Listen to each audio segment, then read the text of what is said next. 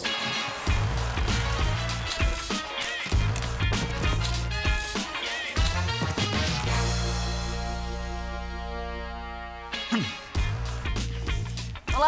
Boa noite para você. Começando linha de passe nesse domingo de decisões nos campeonatos estaduais. A gente vai passar por aqui pela classificação do Palmeiras, que agora aguarda o adversário entre Bragantino e Água Santa. Mas o primeiro assunto é o jogo que acabou há poucos instantes entre Vasco e Flamengo no Maracanã. 3 a 1. Flamengo venceu novamente o Vasco e vai enfrentar o Fluminense na final do Campeonato Carioca. Mauro Naves, presidente, boa noite para você. Quero ouvir seu destaque destaque.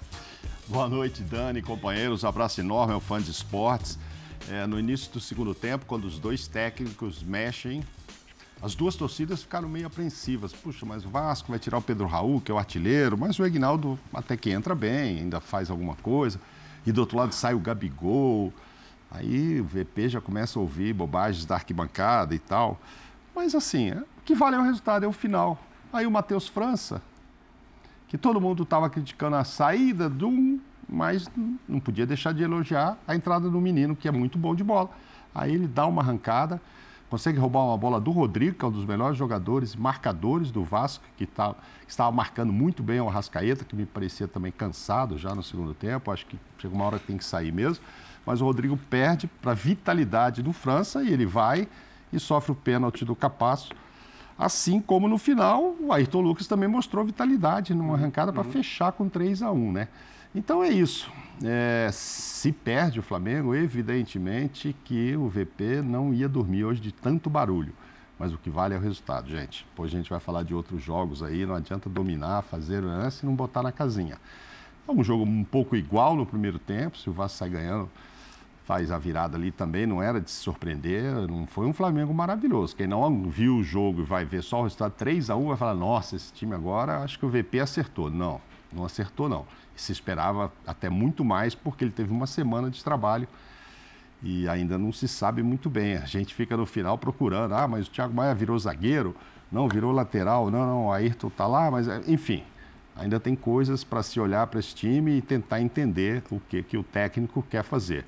Mas vamos agora para uma final maravilhosa, esse Fla-Flu, principalmente depois dessa belíssima vitória de 7 a 0 do Fluminense. É, a gente vai falar aqui em estatística, vamos destacar alguns números ainda para entender um pouco melhor essa partida, mas quero ouvir também teu destaque, Pedro, é, porque no segundo tempo o Mauro fala que não foi um Flamengo brilhante, o Vasco dominava o segundo tempo do jogo até o pênalti. Tudo bem, Dani? Beijão para você, André, Renatinho.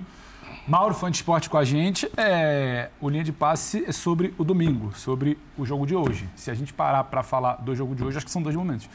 O jogo de hoje pro torcedor é, venceu 3 a 1 eliminou um rival, evitou mais uma dor de cabeça em clássico, como foi com o próprio Vasco na fase de classificação ainda, como foi contra o Fluminense, como foi em jogos decisivos de Mundial e tudo mais. Agora, se a gente vira a página para um segundo momento, que é esse Flamengo para temporada, tem muito pouca coisa a se comemorar. É claro que o que importa hoje é a eliminação. Eliminou o rival, a classificação eliminando o rival. É. Mas você já precisa olhar para daqui a duas semanas, uma final contra o Fluminense. O Flamengo vai para a sua quarta final seguida, né? Sim. Nunca chegou numa situação tão é, complicada. No Mundial não chegou à final, né? Estadual, a quarta decisão. Quarta Sim, estadual, estadual é a quarta chegou seguida. numa situação tão complicada, tão questionado para uma decisão de estadual nos últimos anos como esse ano. Nunca se olhou para frente para imaginar que não vai ter o Vasco em todos os confrontos. Não vai ser o Vasco sempre do outro lado. Um time que, por mais que tente impor, fazer algum seu jogo, ali seu jogo que não é exatamente sua característica, sofre na Copa do Brasil, porque na hora de ter que fazer o jogo tem dificuldade, tem limitações, vai pegar um time de mais qualidade e a tendência é que o Flamengo esteja sempre enfrentando grandes adversários, em fases mais agudas de competições, em jogos mais decisivos do Campeonato Brasileiro, vai sofrer, não vai ter exatamente essa brecha para entrar em campo a qualidade, porque o Flamengo vence na qualidade na qualidade de uma escapada do Ayrton na batida do Pedro no primeiro tempo, Sim. na qualidade desvio, né? das capacidades. desvio. Um desvio, mas tem ali o Pedro para finalizar, claro, o Ayrton claro. para roubar. Claro. E você tem a escapada do Matheus e o Pedro para finalizar um pênalti e a, e a qualidade para finalizar com o Ayrton também. Uhum. Mas é muito pouco, são lampejos dentro de um jogo. Lampejos vão resolver para uma semifinal de estadual, mas esse Flamengo não é moldado para vencer semifinal de estadual. No estadual é moldado para brigar pelo título. Não vai ser fácil contra o Fluminense. Na temporada é moldado para brigar por grandes taças. Esse futebol de hoje é preocupante. Então, assim, para hoje, muito bom. Vitória, 3 a 0 classificação. Despachou o rival que causou uma dor de cabeça 3 recentemente. 3 a 1 desculpa. 3 a 1 o rival causou uma dor de cabeça aí, né? Algumas semanas atrás. É. mas quando tiver que olhar para frente tem problemas. É claro que a gente vai ficar aqui falando problema, problema, problema, está classificado. Mas é que o torcedor do Flamengo, no íntimo dele, ali naquele segundo tempo, quando passar, chegou em casa, ele com ele, ele vai virar e falar: tá complicado, tá tão bom quanto parece esse placar, não. Não é um futebol vistoso, o Pedro se referia ao quarto estadual seguido. Eu falei da quarta decisão no Sim. ano, né? Porque a gente está pensando em Supercopa, Recopa e Mundial, que não chegou à final, que era o que Sim. se esperava. André, boa noite para você, o teu destaque. Boa Já noite, me né? permito te fazer uma, uma indução de pergunta no sentido de assim: esse Flamengo está mais pronto agora para uma decisão? Dani, boa noite, boa noite, meus caros, boa noite a todos em casa. É, eu acho que sim, porque agora tem pelo menos um par de resultados que sustentam o momento. Uhum. São as duas vitórias sobre o Vasco nessa fase do estadual. Você falava agora há pouco dos títulos que o Flamengo ia disputar, previstos pelo início do calendário. Ninguém mencionava o estadual. Sim. Era Supercopa, Mundial, Recopa. O estadual, quando é? Contra quem? Porque se o Flamengo fizesse um papel melhor, que era o que se esperava nessas três taças que foram perdidas no início do ano, o estadual teria sido mais uma vez um período para preparar a equipe, para desenvolver o, joga, o, desenvolver, é, o sistema de jogo do Vitor Pereira, desenvolver é, alguns jogadores que possam aparecer. E é claro, nos momentos decisivos, o Flamengo ia jogar o campeonato estadual para ganhar. E é o que está fazendo agora, de forma, digamos assim, a fazer com que o trabalho sobreviva, porque se houvesse uma falha neste momento, mais uma, e o Flamengo já chegou à decisão, então não dá para dizer que, que as coisas estão tão ruins assim, mas se o Flamengo não chegasse à decisão do campeonato estadual, é, por mais que a gente aqui defenda tempo de trabalho, né, suporte de diretoria, e também por mais que não dê para acreditar nesse tipo de coisa em relação a uma diretoria que está muito acostumada a trocar treinadores, que é a diretoria do Flamengo, não daria para a gente imaginar aqui que é, o Vitor seguiria sendo técnico do Flamengo se os dois últimos resultados contra o Vasco não tivessem acontecido. Então, no sentido da prioridade, é, o, o, o, resultado sustenta o trabalho, melhora o ambiente, é, melhora aquilo que o Vitor está pensando em relação ao sistema. Ele vem dizendo coisas meio contraditórias. É, de novo, o sistema hoje foi o mesmo das últimas partidas, embora ele tenha dito que não vai ser sempre assim. Mas se não vai ser sempre assim, quando que ele vai desenvolver alguma outra uhum. ideia? É muito mais coerente agora trabalhar no que vem, pelo menos fazendo com que o Flamengo seja competitivo nas partidas e vença esses adversários, né? Mas eu estou de acordo com, com, o que o Mauro disse, com o que o Pedro também. É, o resu é, não que seja o resultado e ponto, mas o momento das substituições no segundo tempo do jogo, que a minha impressão fez a torcida, uma boa parte da torcida presente do Flamengo ao Maracanã, lembrar do jogo contra o Fluminense, claro. quando uhum. as substituições foram feitas Sim. e o Flamengo perde o jogo. Exato. Mostram que o ambiente até em relação ao público não é de um, olha, estamos estamos satisfeitos com o que estamos assistindo. Mas o resultado é soberano, é, quase sempre para o lado negativo, nem sempre para o lado positivo. Hoje, para o lado positivo, o Flamengo fez a sua parte. Renatinho, boa noite. Deixei por último para a gente já começar a entrar nos detalhes, no desenho dessa partida de hoje. É, quero te ouvir sobre as substituições, sobre o modelo de jogo, não só do Flamengo, também do Vasco, que é um time sendo remontado né, nesse retorno para a Série A do Campeonato Brasileiro. Vamos nessa para entender aqui o que, que você viu em campo. Boa bora, noite. bora lá, bora lá. Boa noite, companheiros. Fã Esportes, um abraço também. Boa noite.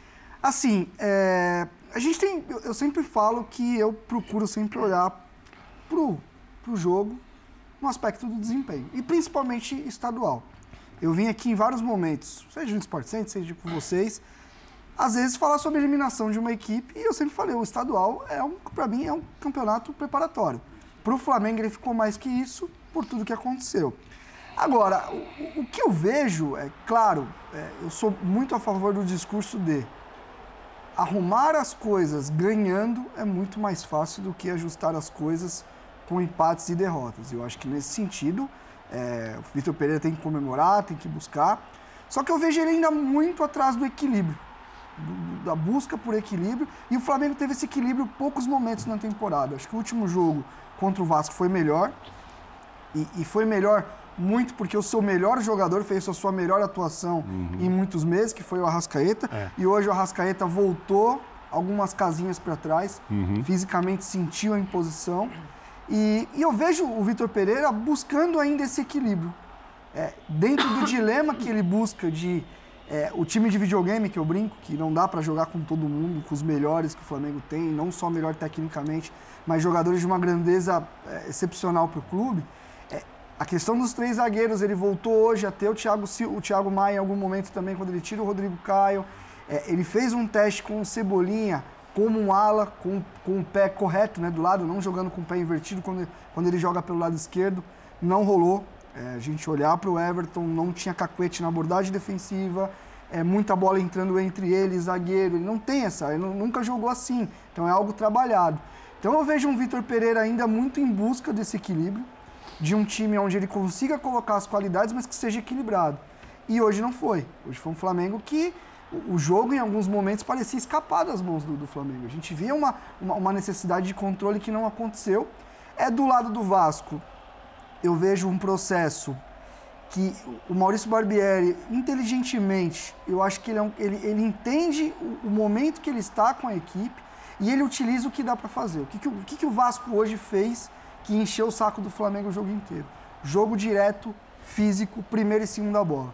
O Vasco hoje ganhou muito primeira e segunda bola. O Pedro Raul fez um jogo abaixo, foi vaiado, mas nesse sentido ele ajuda muito. O jogo pelo, pelos lados do campo com os dois laterais, para mim o Pumita fez um bom jogo. O Pumita, é, muitos falavam da questão defensiva dele, eu acho que ele tem entregado também nesse sentido. Vejo um Vasco com um caminho nesses jogos, onde ele pode esperar um pouco mais, ele fica mais confortável, uhum. mas também longe ainda de ser um Vasco, até pensando em Barbieri, que é um treinador que o seu melhor time, o Red Bull, era um time protagonista, um time que jogava com a bola. E ele, para mim, agora ele só está se adaptando ao que ele consegue fazer nesse Mas momento. O Vasco deixou passar um momento é, até longo durante o segundo tempo, em que as sensações eram de que o Flamengo ia perder o jogo, sim, sim. como foi contra o Fluminense. Parecia que estava maduro ali. O, jogo, o, o segundo tempo do, do, jogo contra o Fluminense é, é, materializou aquilo que a gente estava percebendo durante, durante um bom tempo no segundo tempo. Hoje, o Vasco nos fez é, ter essa mesma sensação. O jogo escapando é, do Flamengo. Isso, só que aí, é, aí na qualidade individual mesmo, como disse o Pedro, estou de pleno acordo com ele, o Flamengo resolveu e assim, é, dá para olhar para essas para essas situações em que a qualidade individual resolve como um defeito do coletivo. Sim. É permitido sim, fazer, sim. é permitido fazer isso, especialmente quando a gente está falando de um time que coletivamente pode uhum. mostrar tanto e fez isso durante os últimos anos. Mas também a gente pode olhar por um, por um outro lado e falar, olha, é, dessa vez o que não aconteceu no Mundial, não aconteceu na Supercopa, não aconteceu na Recopa, as individualidades do Flamengo foram suficientes uhum. para vencer e encontrar aquilo que o time precisava. Eu concordo inteiramente com o que você está dizendo, André. Acho que assim, é, em determinado momento do jogo, o Flamengo tentou fazer o que fazia na mão do Jorge Jesus, que era uma marcação mais alta, só que perdeu muito mais a bola é. do que acontecia quando era o Jorge Isso. Jesus treinador. Só isso que vem também, acontecendo, sim. Sim. Só que também é para fazer são quatro, isso. São quatro anos, né? Exato. Ah, Todo mundo envelheceu, o sistema né? de jogo é diferente. Fisicamente, para mim, o Flamengo é um time ainda com muitos problemas. É aí que eu quero tocar, porque justamente hoje você citou o Cebolinha. O Cebolinha joga porque ele não tem um lateral direito. Ele tinha Mateuzinho machucado e Varela ainda em recuperação, acaba entrando durante a partida. O Flamengo acabou de divulgar, tem dois minutos no Instagram.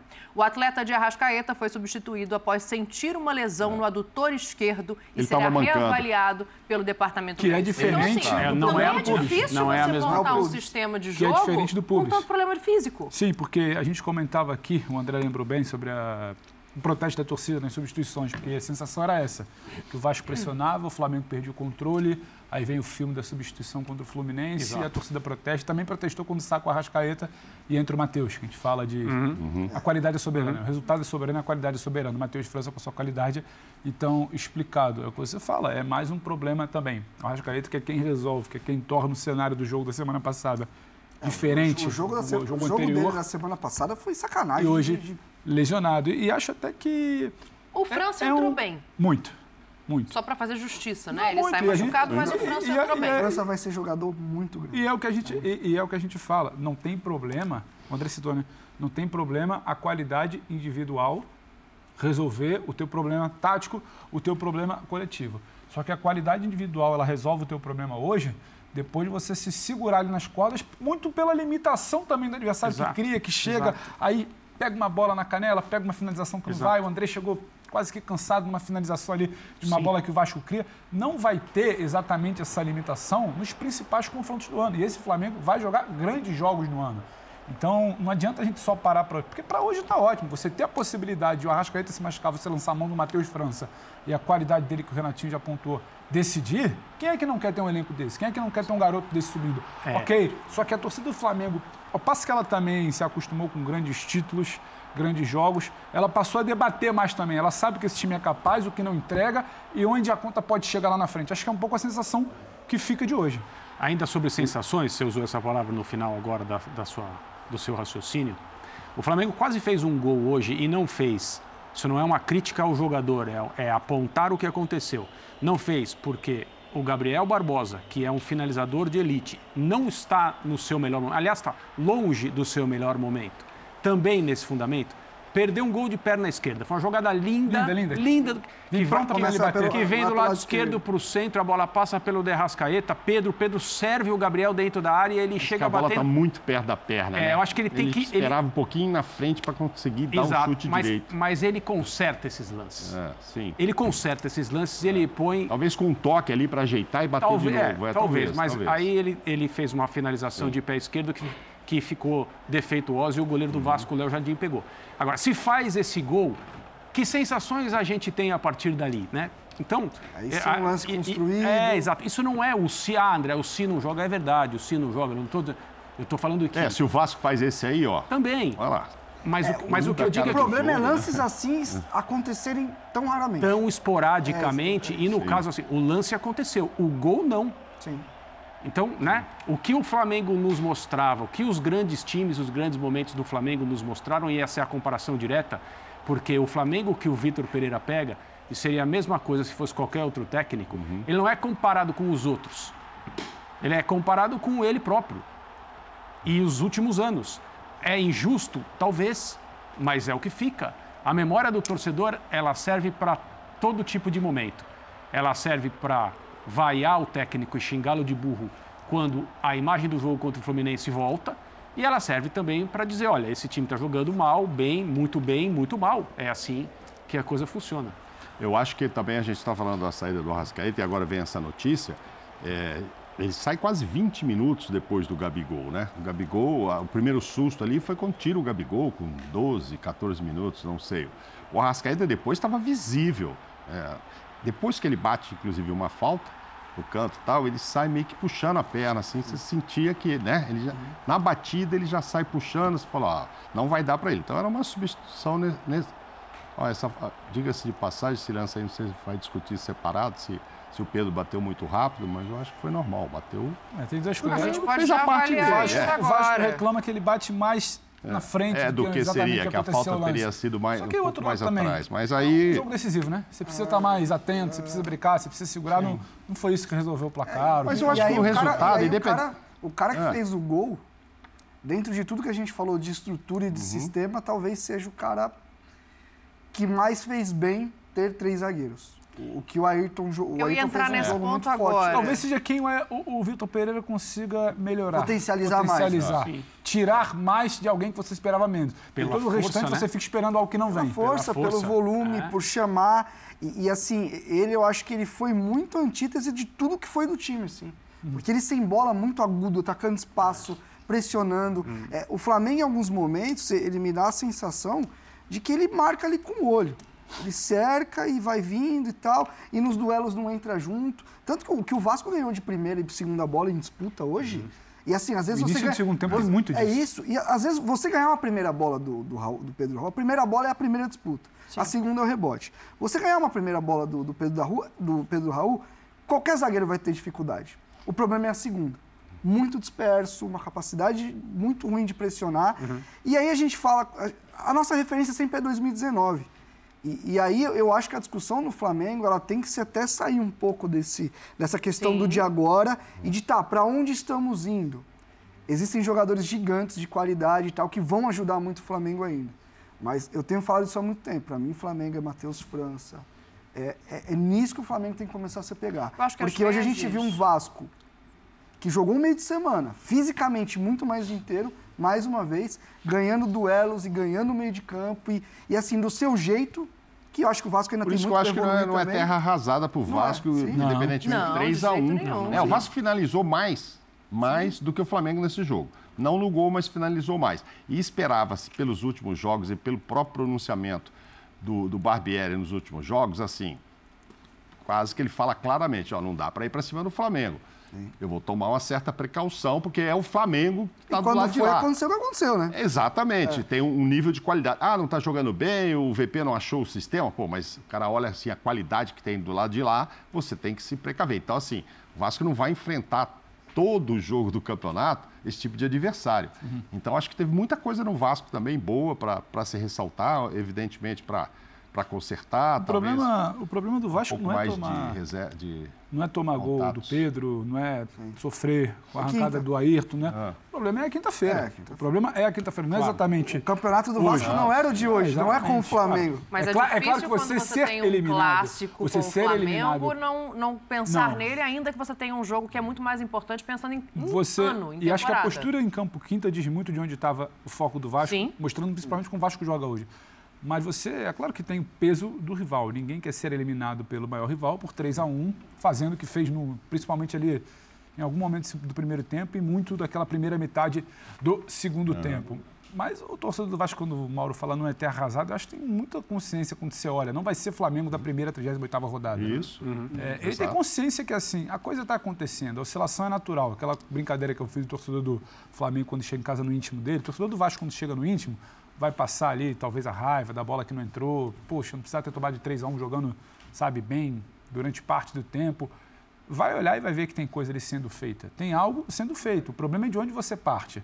O Vasco parte do zero, o Vasco tem um elenco limitado e o Vasco tem um. Não pode se iludir porque gastou X milhões que está pronto. Não está pronto. O Vasco tem problemas com jogadores que decidam nas pontas, com um volante que ainda não sabe se vai encaixar o Rodrigo, o Andrei vai sair daqui a pouco, o meio-campo do Vasco ainda tem dificuldade para reter a bola. Reserva para pro tirar. Não Pedro. ter, exatamente. Então, o Vasco. Ou um titular, porque rodar. Ainda está partindo do zero. E com esse elenco limitado, o Vasco faz alguma coisa.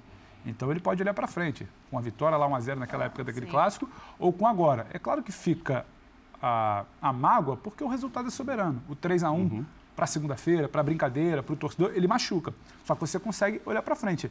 É, entra pelo é passado do Flamengo, é só, frente, é só olhar um pouquinho para trás. Ó, é deixa é só, só ver fazer novembro e dezembro aqui. do Vasco que vê agora. É totalmente diferente, mas é, é um processo de reconstrução. Você faz essa correção aqui isso... também rapidinho, Dani, por favor? Ah, sim, eu e Pedro Ivo dissemos que é a quarta final seguida do Flamengo é a quinta. Quarto é o quarto Fla-Flu Fla em finais de cariocas e seguidamente. A decisão estadual. É, a gente, a, o mas torcedor é a fica decisão, bravo. Né? É a sim, sim, sim. Contando o Mundial. Decisão ah. do ano. Se é- você incluir que ir para o Mundial semifinal, para mim, é um jogo né? decisivo. Não, mas só para 50, ah. porque tem Supercopa, Recopa, Mundial, Taça Guanabara ah, tá, tá, tá, taça, e Mundial. Taça, taça, taça Guanabara. Foi? foi? Aí vai a gente vai começar a não foi uma final? Pelo vai peso, lá falar pro Diniz que é para quem ganha, final. né? É pelo peso ganha. que deu. Ué, mas era uma final ou não? Claro, mas eu digo só para esclarecer. Não vamos brigar por causa disso. Não, não, então, não, não, tem, não tem discussão que é título. É só para é taça, é uma taça entregue no jogo. Pela, pela informação, porque 19 foi final com o Vasco, aí foi 20, 21, 22 e agora 23 é o Fluminense, quarto. A quinta seguida de estadual. Exato. O torcedor do Flamengo, às vezes, ele se irrita. Ele fala, ah, mas vocês pesam muito mais a mão no Flamengo. O Flamengo ganhou de 3 a 1 e estão falando que o Flamengo não está pronto. Sabe qual é a- Porque, de sabe fato, qual é a a, prova? expectativa Sabe é qual é a prova que ele está errado, Dani? Qual? Todos os torcedores falam isso sobre os seus times. Sim, mas Então, o que eu quero colocar então é- aqui, André, e até para te perguntar time é o seguinte. É, claro. é, o, o- obviamente a gente vai pesar mais a mão na avaliação do Flamengo, que a gente já viu onde pode chegar, do que no Vasco, que é um time em construção para a temporada. É, olhando para esse Flamengo, daqui a pouco tem entrevista coletiva ao vivo, tanto do Barbieri quanto do Vitor Pereira aqui no Linha de Passe, a gente vai mostrar para você. Mas enquanto Isso é isso, nesse Flamengo, três zagueiros, o torcedor não gosta.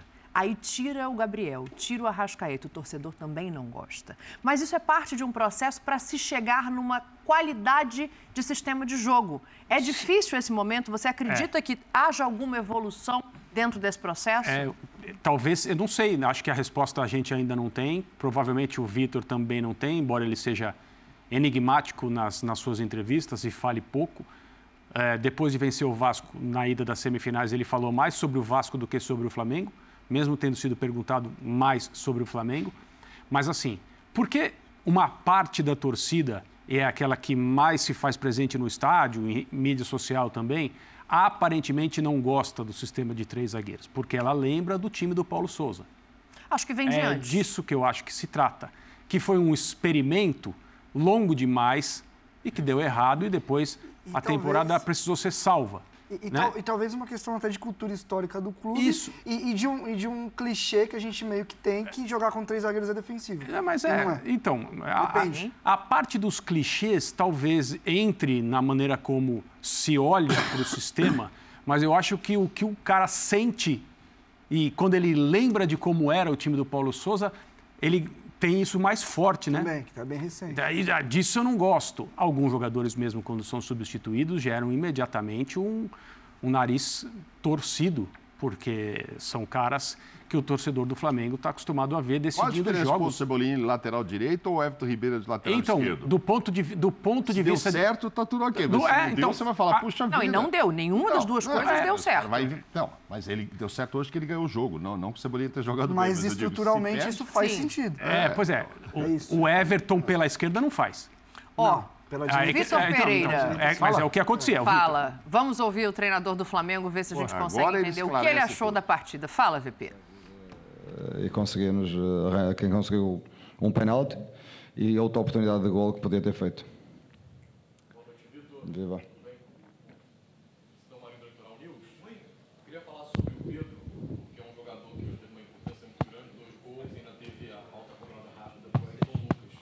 Foi eleito Rei da América durante a última semana, já tinha recebido o prêmio de melhor jogador da Libertadores. Como é importante para você ter o Pedro Guilherme nessa parte ofensiva? Se me permite, sobre o Arrascaeta, você falou um pouquinho sobre ele, ele está convocado para a seleção do Uruguai, então não vai ficar parado durante essas duas semanas. Existe alguma possibilidade de conversar com a seleção do Uruguai para que ele fique no Flamengo, fique se recuperando, ou isso não tem de possibilidade? São Pedro, um jogador muito importante para nós, não é? Eh, o Flamengo, o Pedro é um, é um, é um jogador que faz golos, eh, é um atacante, um atacante de referência, portanto, muito importante para nós. Eh, quando está bem, eh, pode fazer a diferença. O, relativamente ao, ao Rascaeta, isso, isso está nas mãos do departamento médico, portanto, não, não tem a ver com o treinador. Está bem? Não sei, não sei, é o departamento médico, né? tem que ser reavaliado, tem que fazer novo exame e depois é o departamento médico que tem que, que, tem que, que tomar as devidas eh, precauções, né? medidas. Obrigado. Última aqui. Viva.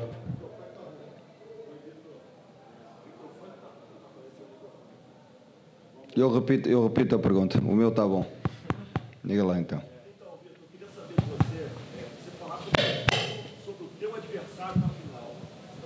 É um time que você conhece bem. Eu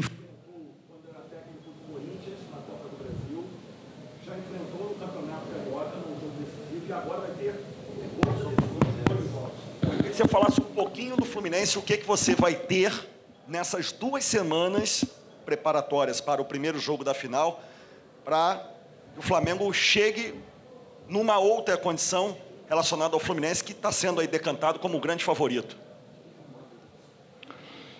No último jogo que jogamos contra eles, eh, vi um jogo muito competitivo, um jogo entre duas, eh, duas equipas fortes que se conhecem muito bem. Portanto, eh, vou esperar um jogo, um jogo do mesmo nível e procurar ganhar o jogo.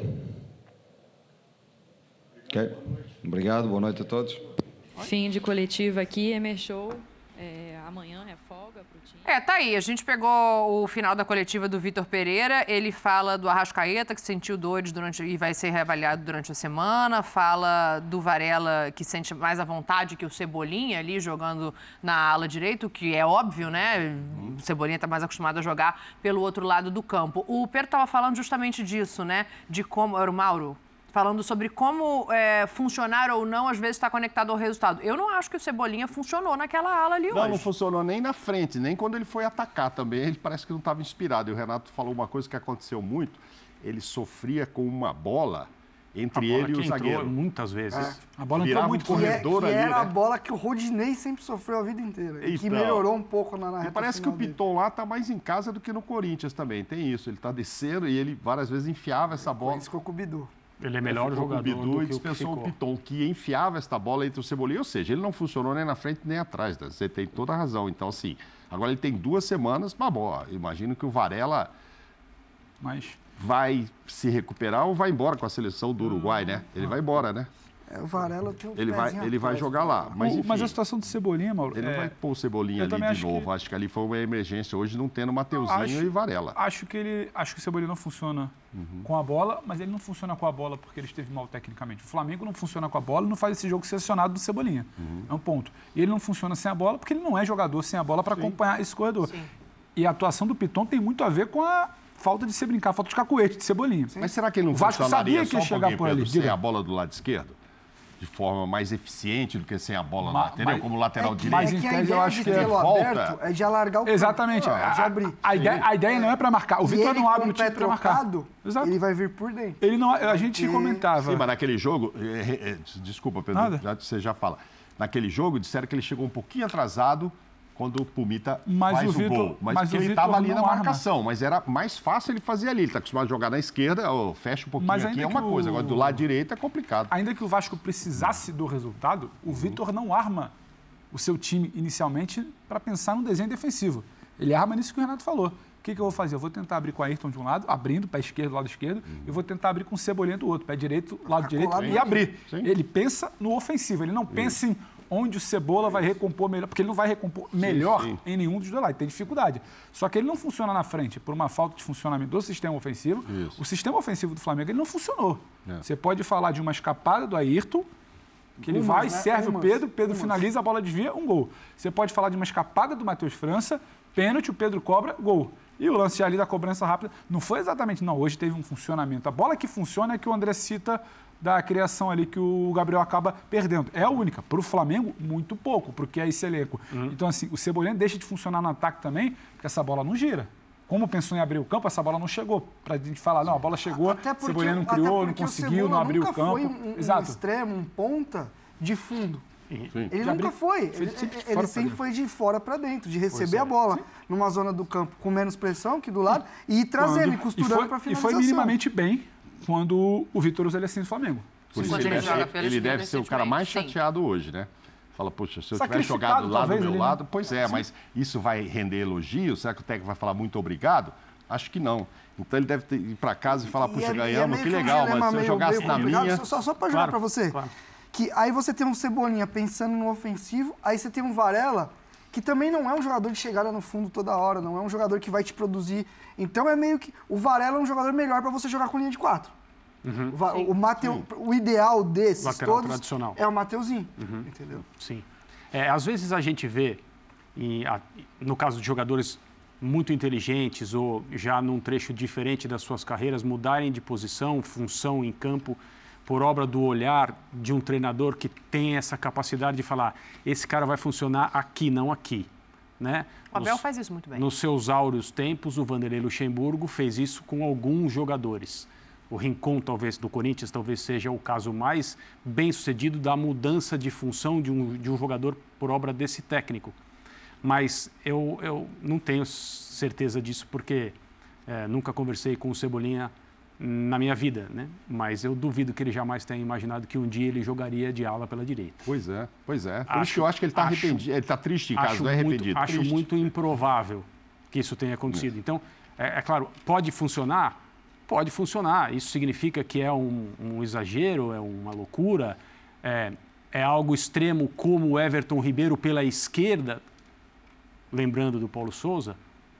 Talvez seja uma coisa circunstancial pela falta de jogadores para atuar ali, alguém com um pé e que tenha a na e que tenha a possibilidade de entender o campo aberto e ser utilizado ofensivamente, como o cobertor curto que o futebol é. Defensivamente gente- vai ter problemas, mas não funcionou nem de um jeito A gente, vai, outro. a gente vai chegar assunto Vamos só ouvir o Ayrton mas Lucas, vamos. porque ele está falando, para a gente tentar entender esse sistema defensivo do qual ele faria parte, mas hoje acabou pensando mais para frente. Fala, Ayrton, vamos ouvir o que ele está falando lá na zona mista. A gente esperava um jogo muito difícil, né, por ser clássico. É, mas ainda quando se trata de dois jogos, é, a gente sabia que eles não tinham nada a perder, né? Ia, ia vir com tudo para cima, então a gente suportou bem ali. Então a gente vem procurando melhorar, né, na parte ofensiva também.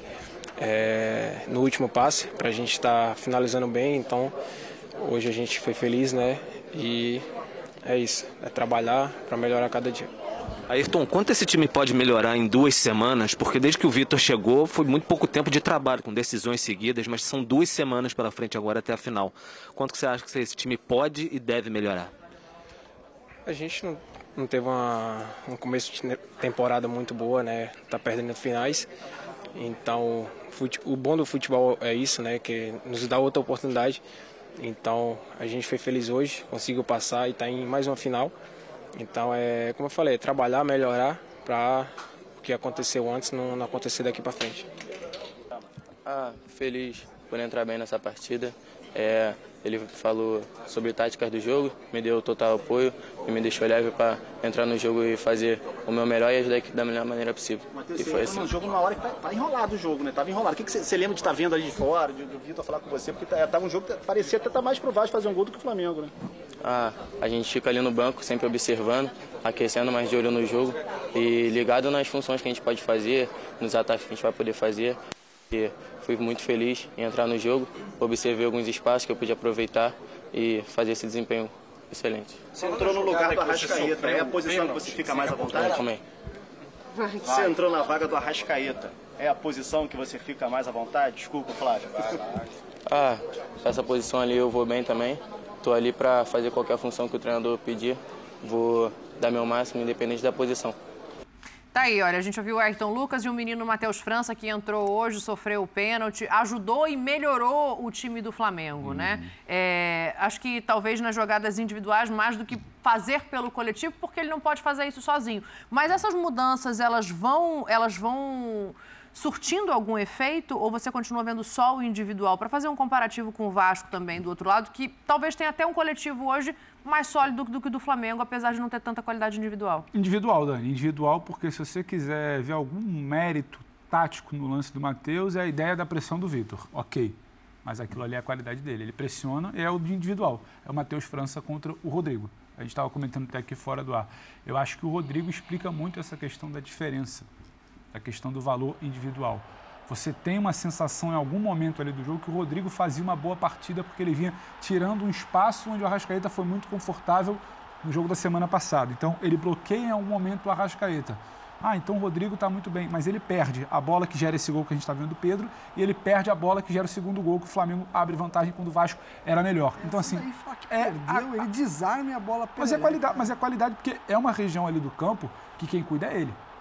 Quem cuida é ele. E quando você fala da questão individual, foi um erro individual. Então não adianta falar, mas ele sufocou a Rascaeta, ele perdeu outra bola. Então vai pesar, em algum momento vai pesar. Pesa para o lado do Flamengo da qualidade. E aí tem muito mais sim do individual. Não vejo sim. uma grande sacada de uma visão tática, porque colocou para pressionar. Tem a ideia do Vitor de pressionar alto.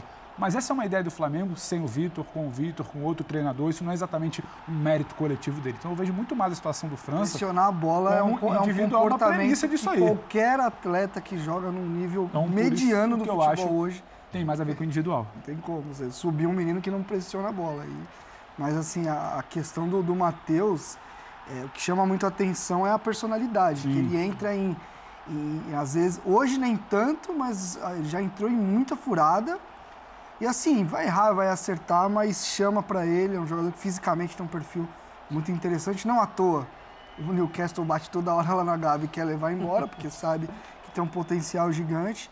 Agora, a, a questão desses comportamentos, e assim, a, por mais que as mexidas às vezes a gente pode questionar, as mexidas dão frescor. Porque é um Flamengo que ele vai se desidratando dentro do jogo, ele vai perdendo capacidade de Não pressionar. Só nesse, né? Não, em vários, em vários, em vários. Pô, a gente viu o, o segundo tempo contra o Al Hilal mesmo, o Flamengo ficou olhando, o Flamengo não consegue encurtar. Acho que a grande questão do torcedor é quando sai o Gabriel num jogo decisivo, sabendo que ele pode ser um jogador decisivo a qualquer momento, por pior que ele esteja na partida. Eu acho que a vaia, quando ele faz a substituição tripla, é muito em função do Gabriel, mais do claro. que de qualquer outro jogador. Claro, claro.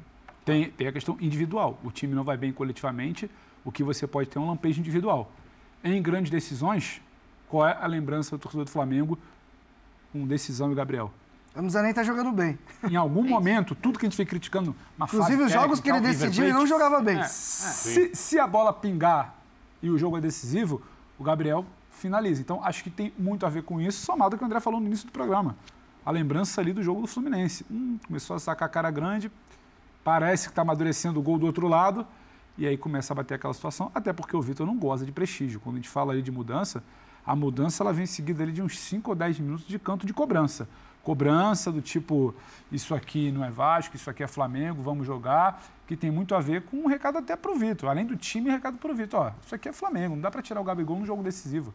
Se o, teu, se o teu lado tático não está resolvendo, pelo menos vamos deixar a rapaziada que resolve no individual há alguns anos. Então acho que tem muito disso. Então acho que o canto ali, você falou do torcedor né, que incomoda. O canto Sim. do torcedor, a insatisfação do torcedor com o Gabriel fora é que nos melhores e piores momentos, em jogo decisivo, o Gabriel está em campo, em algum momento ele pode uhum. fazer alguma coisa. Uhum. Acho que mexe nessa memória aí. Temos os números de Vasco e Flamengo para a gente dar uma comparada aqui no que aconteceu hoje dentro de campo. Uma vitória por 3 a 1 mais um Vasco. Ah, daqui a pouco, então, daqui a pouco a gente fala sobre isso. Mais um Vasco que no segundo tempo consegue, é, de alguma maneira, Mauro, se equivaler, embora tenha menos qualidade. Assim, é, para a gente olhar um pouco para esse outro lado, quais são os méritos do Barbieri pensando nessas duas partidas? E, obviamente, não falando pelo resultado, mas sim pelo desempenho. Acho que ele corrige um erro do jogo passado, que foi tirar o Rodrigo, hoje uhum. começa com ele, né? Depois de dizer que não dava para jogar. Na minha opinião, na do Pedro, não, não. O Pedro não está gostando do Rodrigo, não. Achou que ele, não, que ele perdeu as bolas fundamentais. Não, acho não, que falar que o Rodrigo vai muito bem é limitar o que pode se esperar de um processo Sim. de evolução do Vasco. Eu discordo que ele perdeu a bola no primeiro gol, não perdeu. É, e outra coisa. Desarmou e deu uma zica. O Ayrton? É, eu bola, acho que tem vacilo bola... ali. Não. A gente está falando eu da acho. saída do Gabigol, já bem, quando ele tira o Gabigol, óbvio, esse negócio de porque também, senão, não vai fazer substituição nenhuma, né? Porque, ó, não tira o Arrascaeta nem que tiver arrastando uma perna, não tira o Gerson, não posso tirar o Pedro, não posso tirar o Gabigol, o Davi Luiz não posso sair. Bom, então não vou mexer, né? Então não vou mexer. O time, é esse 11, a hora que ele achar um 11, pode ser que ele mantenha 80 minutos o 11. Como ele não está achando, primeiro era mexer nesse quarteto. Poxa, como é que mexe com Pedro, Gabigol, Everton Ribeiro e Arrascaeta? Ele já começou a mexer no Everton Ribeiro. O Rascaeta teve o um jogo contra o Del Valle, que ele estava muito mal, devia ter saído, mas ficou e fez o 1 a 0 é que isso. levou para o pênalti. O cara tá vendo? Se você tira ele e tal. É. Isso sempre me remete à Copa 2002, que o Ronaldo Fenômeno estava horroroso no primeiro tempo, no segundo tempo faz aquele gol de biquinho. Como é que você vai tirar o Ronaldo e tal? Não pode tirar o decisivo. Mas esse Flamengo, ou ele arruma o time, procura um jeito. Eu vou te... Ele começou pelo Everton, não sei. Amanhã depois tem o Bruno Henrique de volta aí. Ah, eu, eu, quero pôr no time, eu vou ter que fazer Tem mais um, um grandão para lidar aí. Tem mais um é. grande, eu tenho que fazer.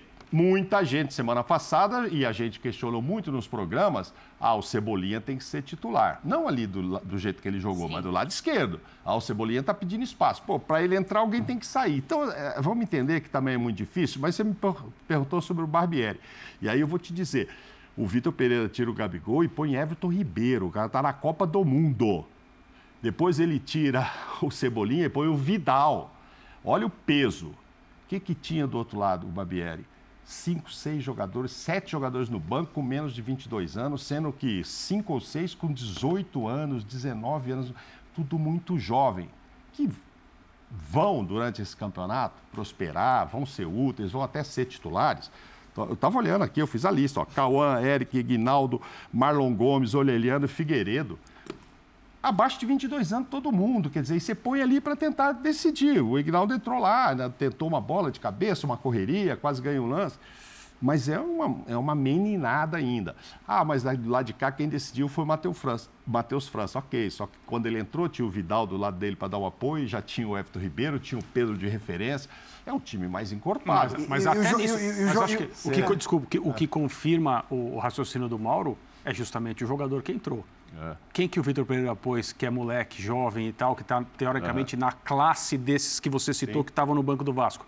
O Matheus França. Sim. Então, e, assim, e, o jogador. Ele, ele já tem nome, não é que ele, ele é, é um. Sim, ele já, ele não, já, né? é. ele não joga nesse Flamengo. Isso. Que é difícil, e né? O jovem grandão, e o jovem grandão do Vasco, se a gente falar em nível, é ele não foi, ele não só foi titular, como ele já está vendido para o Chelsea. Isso. Sim, Essa é a sim, diferença. Isso, isso. O Flamengo tem um jovem que ele entra no meio de um não, monte de cascudo. mais, né? Que o Gonçalves hoje estava fora Não, mas eu, eu tô falando tipo, assim, de, de, nível de primeira prateleira mesmo, assim, de jogadores que eu acho pra que você o França está acima do Gonçalves? Não, ah, muito bastante, acima, muito bastante. acima. Assim como eu acho que o André e o França estão é. em, em patamares parecidos. Então, é isso. O Flamengo colocou a sua grande joia no meio do jogo. Isso. O Vasco não, usou desde o começo, tentando equilibrar ali, ele fazendo o lado esquerdo. e E, o é- André, e o André mas nesses claro. jogos que o Vasco não fica com a bola, é, ele é muito sacrificado. O jogo dele não aparece. São outras realidades. É outra- É, e não é por acaso, né, outras realidades. é- É, não- por exemplo, só é. o André França, o Matheus França para pontuar. O Flamengo tem um- uma, uma gestão hoje, eu acho a gestão do departamento de futebol questionável. A gestão de negociações de valor de atletas, eu acho que a gente pode debater e valorizar. O Flamengo tem a situação hoje que ele não está obrigado a vender o Matheus França na primeira oferta porque ele cumpriu uma cota. O Vasco está iniciando do zero um projeto esportivo. Então, assim, não é por acaso que de um lado entra a tropa ali com Everton Ribeiro, Vidal e Matheus França depois, e aqui vai entrar o Ignaldo, com todo o respeito. E, sabe, a luta E do não é, Ignaldo e para não é brigar forma pelo de lugar. dizer com todo o respeito, né? né? O que é? Não, a- porque- a, história que a gente conversava antes, né? Algo- ah, quase toda vez que alguém É, fala com porque todo é pra falar, respeito, "Ô, Ignaldo, vem o com todo desrespeito, respeito, né? você está muito É uma coisa abaixo maluca do- isso, É mas não é. é, mas Com não é todo isso. Não- respeito não ao pode ser usado tal, assim. É pra, né? é, é não parecer que a citação ao Ignaldo é um desrespeito de você Mas é não muito é, pior que os é- outros. Mas é é, uma é. realidade. Ele, inclusive, ele tem a chance de estar jogando profissionalmente num grande clube como Vasco, pelo que não era o Vasco antes. É. Então você tinha que fazer apostas em nomes pouco convencionais de Temos trajetória o de bola. Treinador Barbieri? do Vasco Hum. começando Opa. a falar em entrevista coletiva. Vamos ouvir o Barbieri, a gente segue aqui com o nosso debate já já. Hum. Entrevista ao vivo para você. Obrigada. Boa noite. É, Eu acho que tem dois recortes né, que a gente pode fazer. Um é esse de curto prazo, realmente a gente teve uma segunda eliminação muito rápida.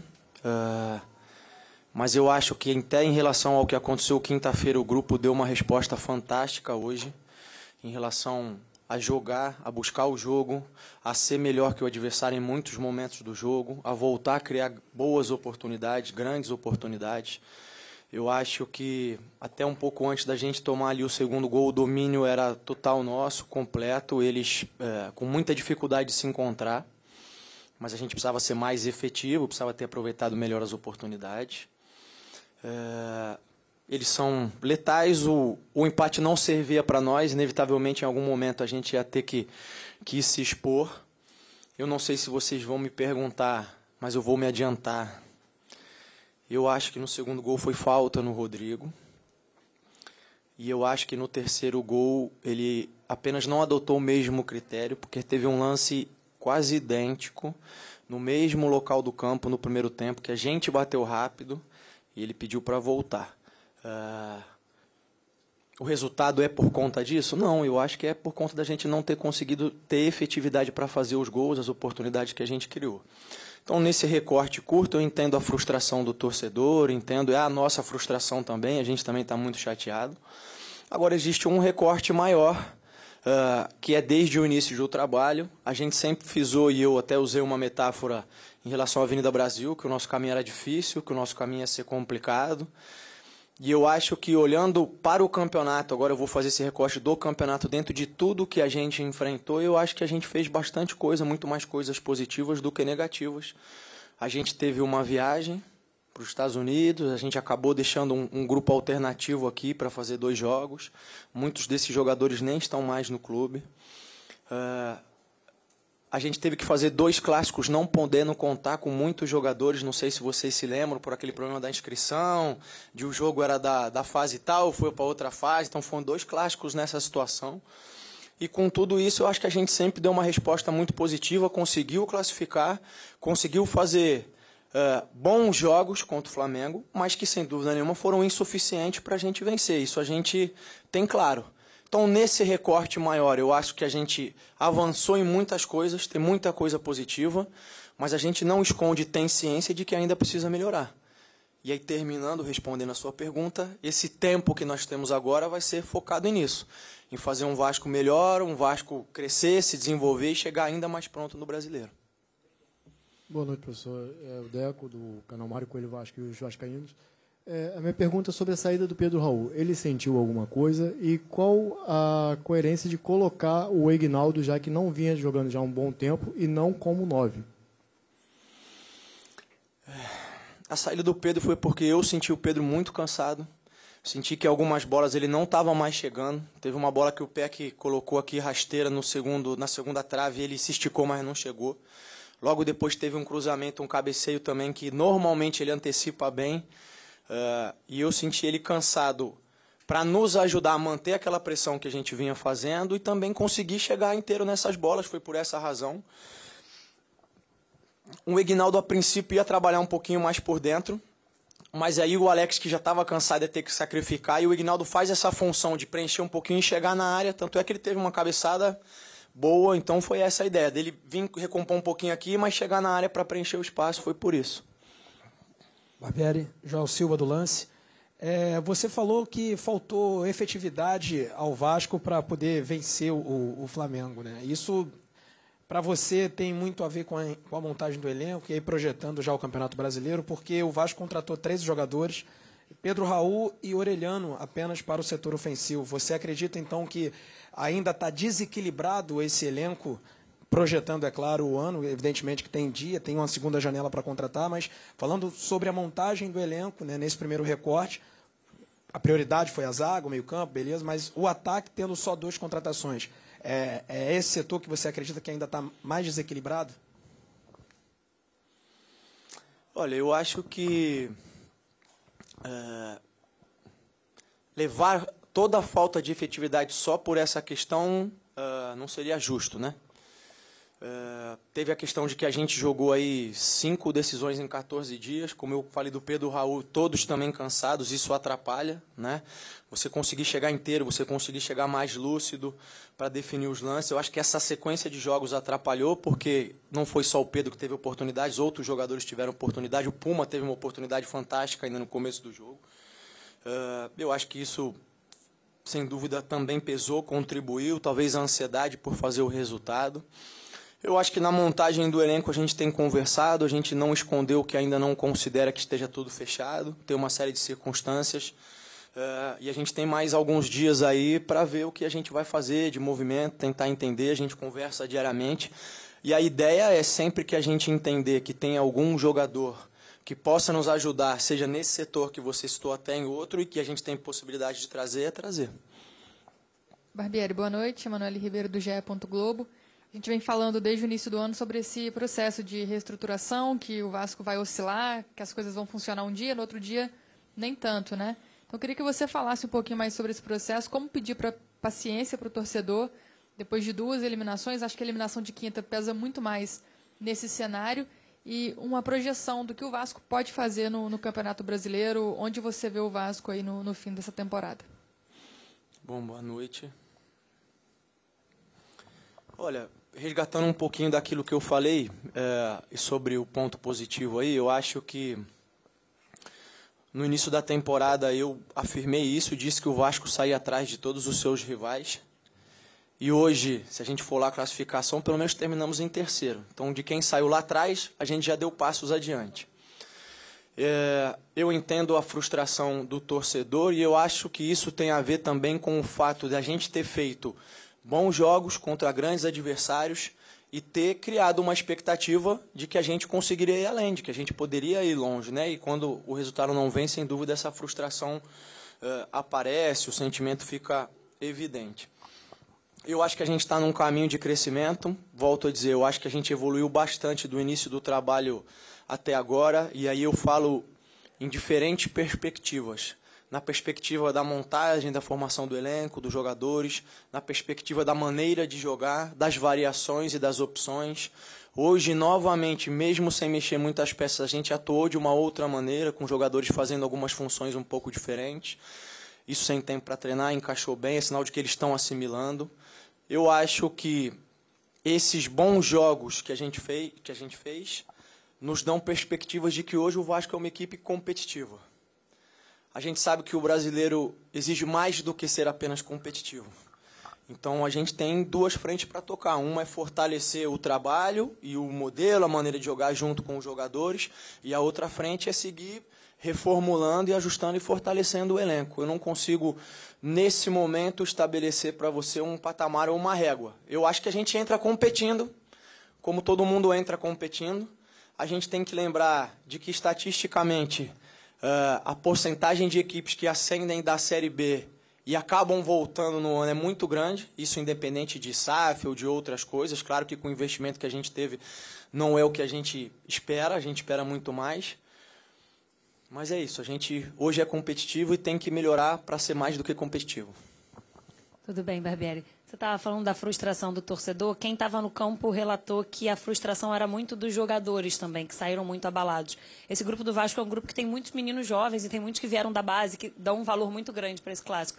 Queria que você falasse um pouco desses jogadores, como eles estavam, como vai ser importante até esse tempo que você vai ter, até para resgatar isso. E, de certa forma, essa inexperiência fez diferença um pouco para a partida de hoje, porque quando o Flamengo faz uma substituição, coloca um Vidal, um Everton Ribeiro, enfim, e aí o poder de fogo que você está tanto falando. Então, se ainda no projeto da SAF, ainda o elenco pesa muito, essa situação pesa muito, e obviamente também da inexperiência do elenco, o quanto que isso pesou para os jogadores. Obrigado. Boa noite. Bom, no primeiro ponto, estavam é, todos muito chateados, até se cobrando de que a gente teria que ter tido um pouco mais de maturidade em muitos momentos, de que a gente deveria, uh, em alguns momentos, ter tentado ter mais equilíbrio, que a gente acabou tomando gols que não deveria tomar. Esse foi o, o clima geral de uma certa cobrança, mas não individualizada, no sentido de nós, como grupo, sermos mais maduros para a gente conseguir não ter esse tipo de resultado. Estão todos muito chateados, claro, com o final do jogo. Em relação ao elenco, às trocas, eu, claro, entendo e concordo que a entrada de jogadores desse nível, desse calibre, fazem, acabam fazendo a diferença é, no decorrer do jogo. Em relação aos meninos, faz parte do projeto, faz parte é, da SAF, do desenvolvimento deles. Tem o lado de que talvez em alguns momentos eles necessitem de mais maturidade, mas isso só vem com as experiências, falei isso também na coletiva anterior, é jogando esses jogos, é crescendo. A gente não pode esquecer que o Andrei, por exemplo, já é um jogador que mesmo muito jovem tem muita experiência por ter jogado no Sul-Americano, e eu acho que se houve alguma crítica a ele nos jogos anteriores, talvez ela tenha sido justa, mas hoje ele fez uma grande partida. Hoje ele chegou na frente, finalizou, entrou, foi um Andrei muito mais próximo do que a gente espera. E isso tem a ver também com todo aquele contexto que eu já citei, que eu vou pedir a liberdade de voltar. O Andrei chegou faz pouco tempo, o Marlon chegou faz pouco tempo, o Capasso chegou faz pouco tempo. Eles praticamente não treinaram comigo ou com o grupo, então a gente vem ajustando essas coisas, a gente ainda estava tendo essas chegadas. E eu acho que tudo isso contribui para que a gente não seja hoje a equipe que a gente espera ser em alguns meses, mas isso é parte natural do processo. Tá aí, olha, entrevista coletiva do Barbieri. A gente vai encerrar esse assunto, mas antes uma notícia de agora. O Pesolano não é mais o treinador do Cruzeiro. Depois da eliminação no Campeonato Mineiro, a final vai ser disputada entre Atlético Mineiro e América Mineiro. Ele pediu demissão do Cruzeiro depois de 68 jogos. Já já esse assunto, já já entrevista coletiva também do Pesolano aqui no Linha de Passe. André, só para a gente encerrar essa questão do Barbieri, acho que ele é muito claro ali na primeira resposta dele, né? Quando ele fala Boa. do curto e do médio prazo prazo. Uhum. E eu vejo uma inversão quando a gente trata do Flamengo. No curto prazo está classificado, no médio prazo existe uma preocupação. Você tem mais dúvidas, exato. E o Vasco é o contrário. É, pela confiança do seu treinador e ele tem que demonstrar essa confiança mesmo. O que, o que parece que aconteceu é que quando o Vasco vence o Flamengo com aquele gol do Pumita, e é, ninguém pode questionar o que o Vasco jogou naquele dia para vencer, então não foi um resultado de um chute de fora da área e nada mais. É, cria-se uma ideia que eu não acho que é inverídica ou irreal, que o Vasco pode competir com o Flamengo, pode ganhar do Flamengo. Nos dois jogos dessas semifinais, o Vasco competiu, o Vasco teve chances, os jogos foram abertos em determinados momentos, é, com o favoritismo do Vasco ali, pelo que a gente via no campo. Então, de novo, são realidades muito diferentes de elenco, de time, de jogadores que podem contribuir saindo do banco, como o Mauro e o Pedro falaram agora há pouco, é, é, é, são andares diferentes. E essa era na qual o Vasco está entrando, de maior investimento, de uma recuperação da ideia do Vasco como protagonista nos campeonatos que disputar, ela não é para já, ela não é para agora, embora o torcedor tenha pressa. Então, o Mauro disse no início, não é terra arrasada, também acho que não é, mesmo que a semana do Vasco tenha sido muito ruim, porque o que aconteceu fora do que deveria não é ter perdido para o Flamengo e estar tá fora Exato. da final do estadual. Uhum. É ter sido desclassificado no meio de semana. E aí, quando você olha para a questão defensiva do Flamengo, você estava comentando Isso a gente quase aqui, não né? falou, né? É, quem estava nessa bola defendendo? Pedro e Davi Luiz. Então, se alguém pudesse antever o lance, a bola vai na, na região da, da pequena área onde estão Pedro e Davi Luiz. Eu estou bem se eu sou o Flamengo. Não vai ser gol. Só que o Capasso atravessa a pequena área e se antecipa aos dois. É uma questão de Para mim, né? esse o é o jogador, erro. O jogador vem embalado. Isso. É a questão e, da... e aí ele, evidentemente, consegue tocar na bola mais alto do que os Vai dois ter mais defensores. impulsão, vai ter mais Mas nós não falamos mais disso porque é mais um erro defensivo do Flamengo e É. o Flamengo ganhou de 3 a 1 Aí o torcedor entra ali e fala, pô, só Pra- fala pra- errado. pra mim, Como não um- falei do jogo do Vasco quinta-feira, que o Pedro na abertura falou. O programa é para jogo de hoje. Então eu esqueci o jogo do Vasco Não, tá? a gente Você, citou. por favor, Dani. Olha, eu vou encerrar esse assunto porque a gente tem que fazer o intervalo dizendo o seguinte: a questão não é ter três zagueiros, a questão é ter três zagueiros e não tornar o sistema defensivo mais sólido. Aí sim você tem um problema. Porque você a monta médio os três prazo. zagueiros pensando no jogo com bola. Todo momento, Davi Exato. chegando no meio para tentar resolver ali. Tem mais gente, tem mais gente. for- se se você for- montasse pensando Se, se sem for bola, três zagueiros com três cinturadura que Exato. não passa pra frente, Exato. é defensivo. Se for zagueiro, três zagueiros com três com Varela e Davi Maia, avançando. é mais defensivo. Um grande técnico dizia: Eu não escalo três zagueiros porque todos meus zagueiros são ruins. É mais um jogador ruim em campo. E se não, tô- você- não sou eu que estou falando, não. E nem é o caso do Não, Flamengo, claro que né? é. Mas- Não, isso é O só, torcedor uma, que é acha- só uma anedota. E os três zagueiros é defensivo, é só você pegar o time do Mister, vai, do Jorge Jesus. O William Arão, ele entrava no meio dos zagueiros para iniciar a Achava. jogada. É isso. Mas não Olha, já já a gente É. fala aqui do Cruzeiro. Pesolano pediu demissão, não é mais treinador do Cruzeiro depois da eliminação no Campeonato Mineiro. Palmeiras está classificado. Tem gente reclamando da arbitragem desse jogo. Tudo isso vai ser assunto aqui no Linha Quem depois tá do intervalo. Oito anos, prova- provavelmente oito anos. O Linha de Passe agora abre espaço para o Campeonato Mineiro. O América venceu o Cruzeiro por 2 a 1 tá na final. E depois do jogo, o técnico do Cruzeiro, Pesolano, anunciou a saída do clube. Vamos ouvir o treinador. Eh, primero, antes de, la- antes preguntas, le voy a comunicar que mm, la comisión técnica y yo no vamos continuar no crucero, ¿sí? Es una decisión, no nada quenchi ni nada, una decisión tomada con, con mucha frialdad, ¿sí? Muy pensada. Esto ya, esta decisión está tomada de diciembre también, eh, junto con la directiva, ¿sí? Y, nada, eu sinceramente eu no estaba al 100%, ¿sí? A partir de diciembre. Eh, eu acho que este clube, gigante como Cruzeiro, ¿sí? Ronaldo, Paulo André, Pedro Martins, todo lo que trabaja dentro do Cruzeiro, mismo los jugadores y todo el staff, necesita un entrenador que esté al mil por ciento. Y, y nada, eso fue tomado. Para que ustedes sepan, fue decidido en ese momento. Ahí decidimos en conjunto ficar no campeonato mineiro para que procuren un, el mejor treinador que haya, que haya la, la SAF, que haya Ronaldo, que haya Paulo André, para Cruzeiro, ¿sí?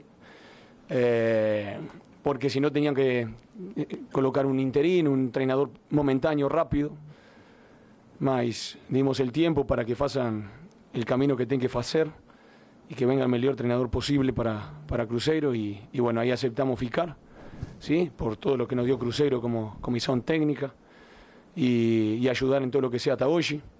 Hoy dejamos un, un plantel, un, equipo de jugadores muy bom. Eu, para tirar cualquier dúvida, eu não me voy porque por jugadores, não me voy por decisión de la directiva, não me voy por nada de eso. Me voy por mí mismo, ¿sí?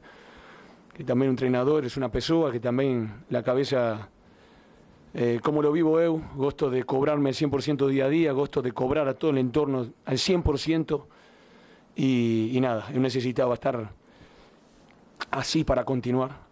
Mas tomamos la decisión en conjunto para, para que sea lo mejor para, para Cruzeiro. Bom, tá aí o Pesolano dizendo que é uma decisão tomada desde dezembro, então nada dela tem a ver com a eliminação. O Cruzeiro, em, teve- em tese, teve tempo de procurar um novo treinador, porque a pedido do próprio Cruzeiro, o Pesolano fica. Agora, é, suscita muitas dúvidas em relação ao motivo da saída. O time novo não encaixou como a gente Acho achou que é isso. poderia. Essa é a minha ideia, porque o é contrato desde dele era dezembro, até o final do ano. Não, mas o contrato dele era até o final de 23. Acho que em dezembro ele pode ter tido propostas e deve ter dito, vamos tentar ver como é que vai ficar esse time até. Não- até o, o campeonato estadual, que reforços vão vir, se eu consigo montar. Acho que se ele não passa por essa decepção, talvez ele ficasse, que o contrato era até 23. Eu- eu- Agora, é uma decepção também que já vem sendo rotina, né? É a sétima derrota consecutiva do Cruzeiro desde dezembro de 2020 para o América. Só ele, Pesolano, perdeu quatro vezes para o América nesse período que ele está lá. Então, assim, hoje, olha lá. E essa falta aí, o Rafael Cabral, me desculpe. a gente vai ver por trás que ele põe aquela barreira aberta, né, para ele ficar na meia. Vamos ver se nós temos um ângulo por trás. dele. Confia muito E no aí, canto é, dele, né? É, para ele ver a bola e, E a tal. bola não foi nem tanto no canto assim. É, né? não foi. Ele, ele sabe que errou.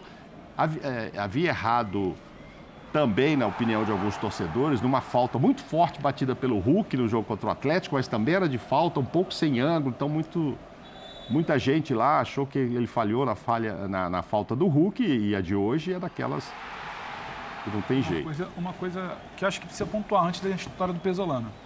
O Cruzeiro ser derrotado e ser eliminado pelo América, a gente não pode sentar aqui e falar que é um absurdo. O América hoje, Não. Ele, tem um, ele, tem, ele tem um projeto de alguns anos e de Era consolidação na Série Cruzeiro, A, favorito. na Série A, diferente um da realidade dado aí, do Cruzeiro. sétima consecutiva. E às vezes é muito bom, é, é- é bacana quando a gente está num programa e ao vivo a gente consegue trazer informação, a coletiva rápida, a gente Uhum. não esperava.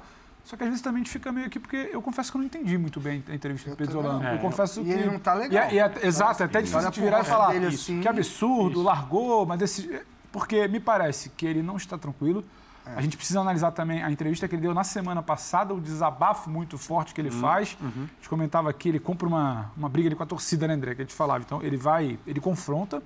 Ele agora diz que é uma decisão tomada por ele, pelo corpo técnico dele desde dezembro e que ele Mas não, não, se sentia não fica claro entregar. se isso foi uma decisão entre eles ou se isso foi comunicado, ao comunicado, Cruzeiro. exatamente. Então, por isso que fica Ele só que disse que o Cruzeiro uma coisa meio... pede para ele seguir, afinal de contas tinha contrato e, E tal. parece que foi uma decisão dele, até porque É. ele fala assim, eu não estava 100%, e um Isso. clube como o Cruzeiro precisa de um E treinador. aí, passando, e aí, passando É. para o Renato, porque eu sei que você comentou isso aqui na mesa quando a gente estava.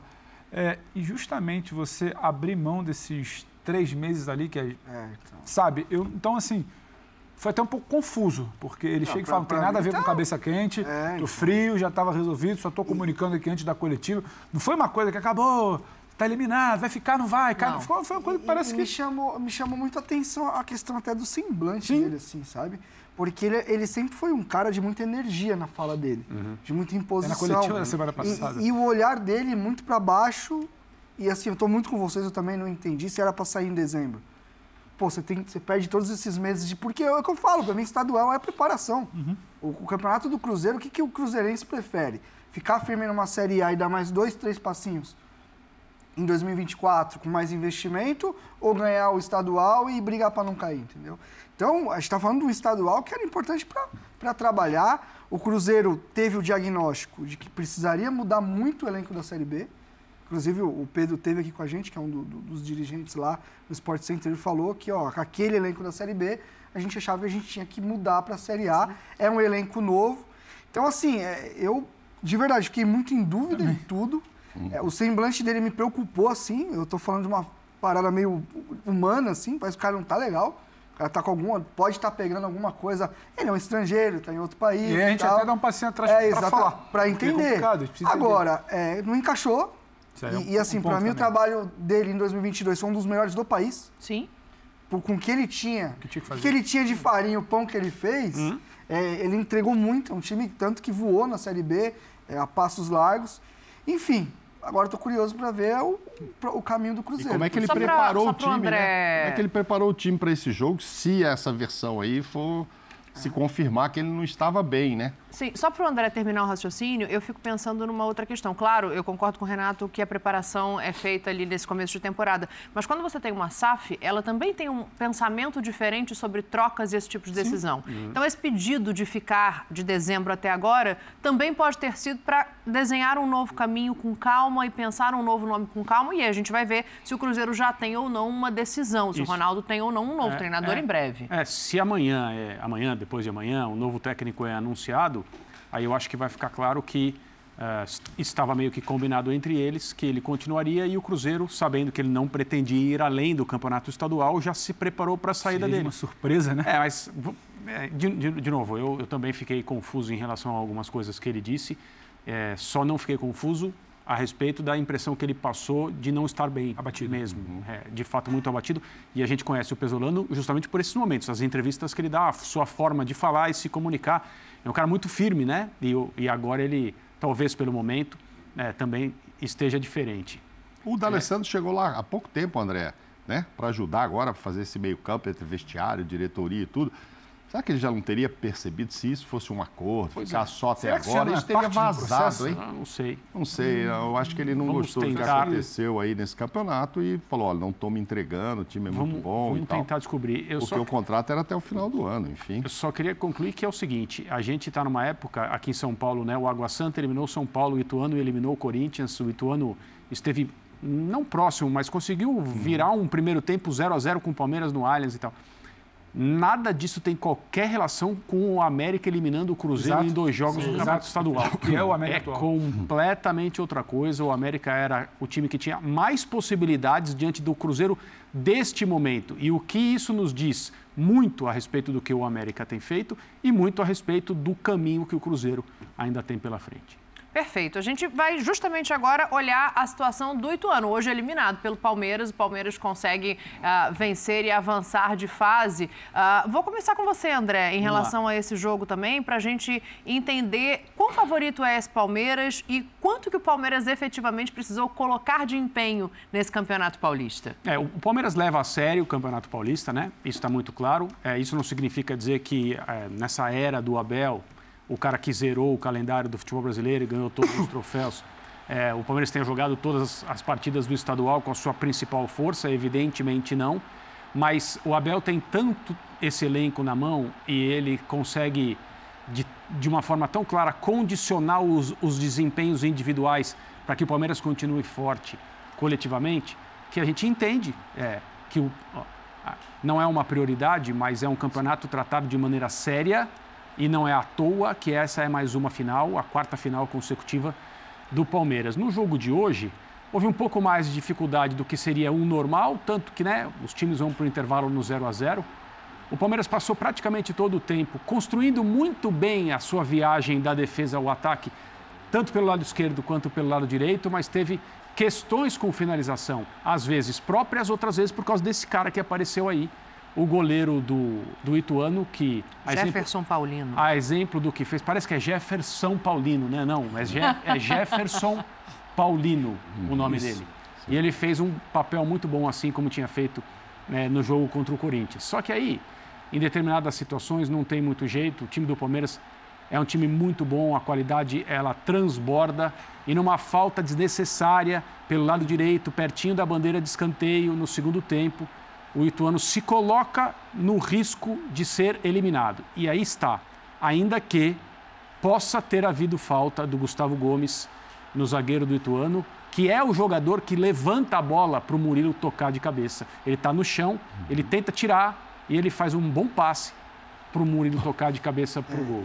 Ali, e ali, se ele não põe a perna, o próprio Gustavo Gomes faz ia gol, colocar para dentro. É, então. e, e é o que você falou, é, é possibilitar uma situação que o Palmeiras é muito forte, que é a bola parada. E o Palmeiras já desafogou muito jogo difícil. Sim. E assim, eu vejo muita gente já ah, ganhou de bola parada. Bola parada é treino, é trabalho. Claro. e quantos Entendeu? gols esse Palmeiras não Exatamente. faz? Exatamente. E assim, é, para mim, longe de ter sido um jogo ótimo do Palmeiras, acho que o primeiro tempo bom, uhum. dentro da ideia de construção, como o André disse, variando muito.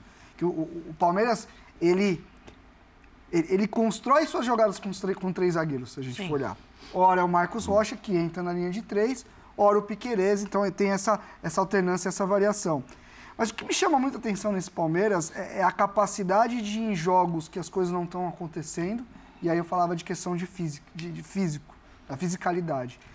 E ele é um time que, mesmo quando as coisas não estão bem, ele é capaz de encurralar e fisicamente se impor. Sim. Jogar numa rotação muito alta, Sim. onde o adversário está pressionando muito a bola, mas não dá para pressionar a bola 100% o jogo todo. E o Palmeiras ele consegue utilizar os raros momentos que o adversário dá aquele, aquela saída e ele vai lá e mata. Isso para mim é Mesmo não tendo um time e, tão jovem, exatamente. né? A idade média é acima de 28. Não, mas, mas o Palmeiras, Palmeiras, é mas, mas o Palmeiras né? tem uma espinha dorsal de jogadores de 27 e 28. Que é o ápice. Hum. É, Diferente de ter um cara de 34, é, 33, que você não sabe como mexe. E o que chama muita atenção é a questão da mobilização. É, a capacidade desse time jogar numa concentração. é, Eu vi até o início de temporada do Palmeiras, até falava isso no Sport Center, que talvez teria sido a primeira temporada nos últimos anos onde o Palmeiras consegue iniciar a temporada assim. Calma, porque as últimas foi de mundial, de preparação, essa loucura toda. E a gente viu um Palmeiras no começo da temporada com o pezinho um pouquinho, não estava acelerando tanto. E, e Mas é- vence. mas vence e mais. Isso foi crescendo, crescendo, crescendo. Eu acho que não é a melhor versão do Palmeiras ainda. Acho que o Palmeiras, Também acho. com reforços que devem chegar, vai melhorar.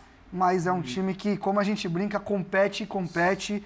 E o treinador é, é o grande responsável, Quando- porque não dá paz para rapaziada. Para ouvir vocês, pega- só apontar uma Claro. informação, né? A saída do Tabata muito cedo do jogo hoje, Chorando, logo né? agora que ele tem a oportunidade e o espaço titular. ali de entrar É. como titular, é, ele sai chorando. Vamos ver o que, que é a lesão dele, mas é, dói, né? Dói na gente ver um jogador sair tão Mas- chateado assim diante de uma oportunidade que ele está tendo. Muito, muito, porque ele sabe o que ele foi cobrado, ele sabe como se desenhou a oportunidade desse ano, até por uma questão de ou não ter a peça ideal, então acaba surgindo ali.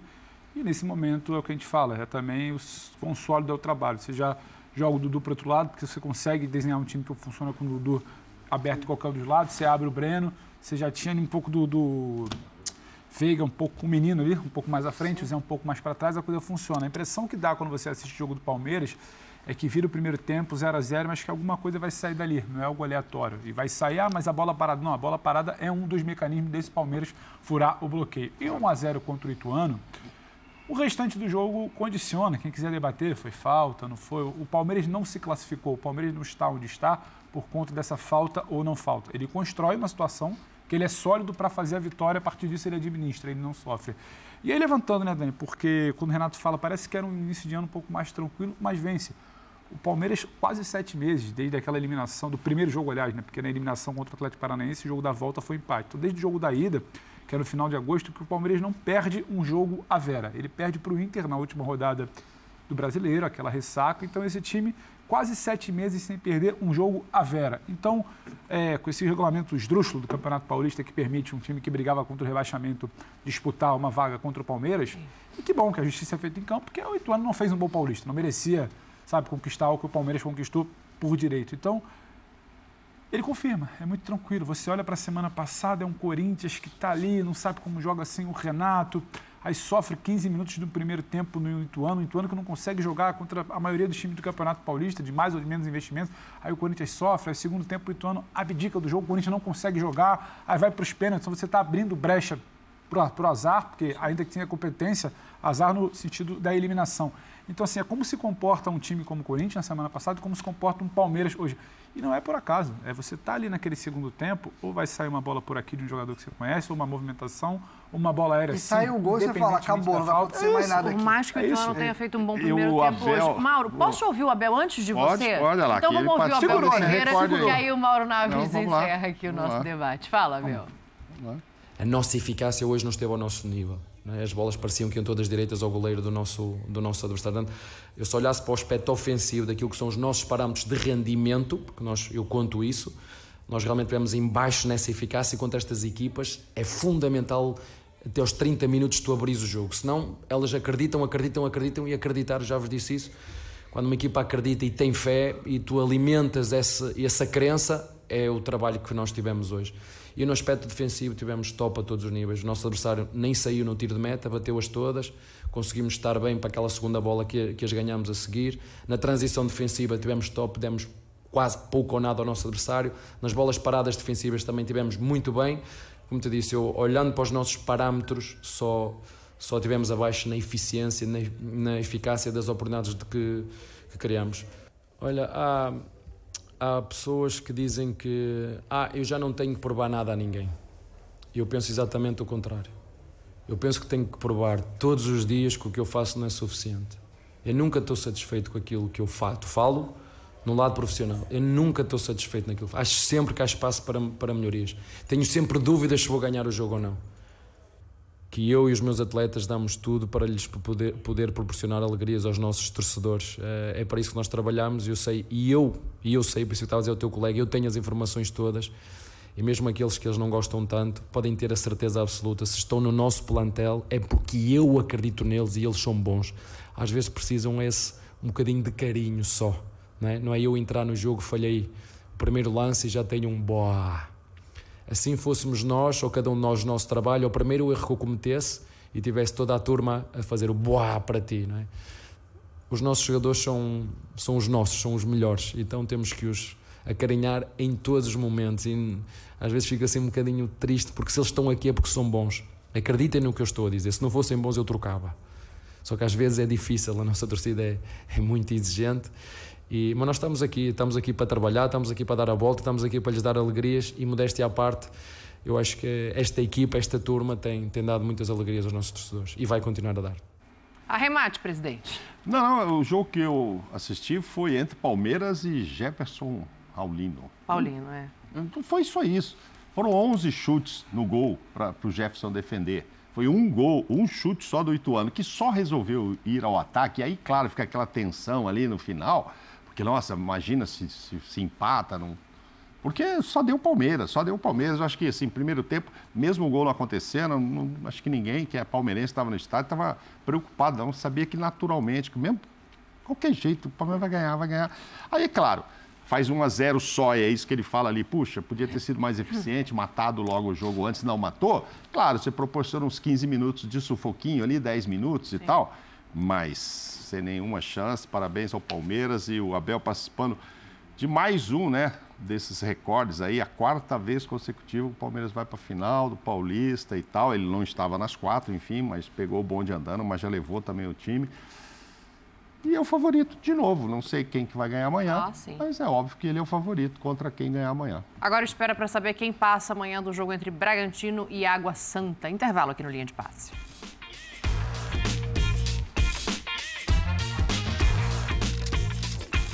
Acabou a linha de passe, obrigado pela sua companhia, uma boa semana para você, para vocês também. André, amanhã obrigado. Sport Center. Sport Center às 8. Às 8. Renatinho? Sport Center às 16. A gente passa a agenda aqui. É. Às 13. Às 13 no F90. F90, saudade? Saudade, tenho saudade. Estamos juntos às 18. E nós às 18. Então, uma boa semana para você. Fica com a gente, acompanha a gente. Na sequência tem o Sport Center com mais detalhes do futebol brasileiro. Valeu. Tchau, tchau.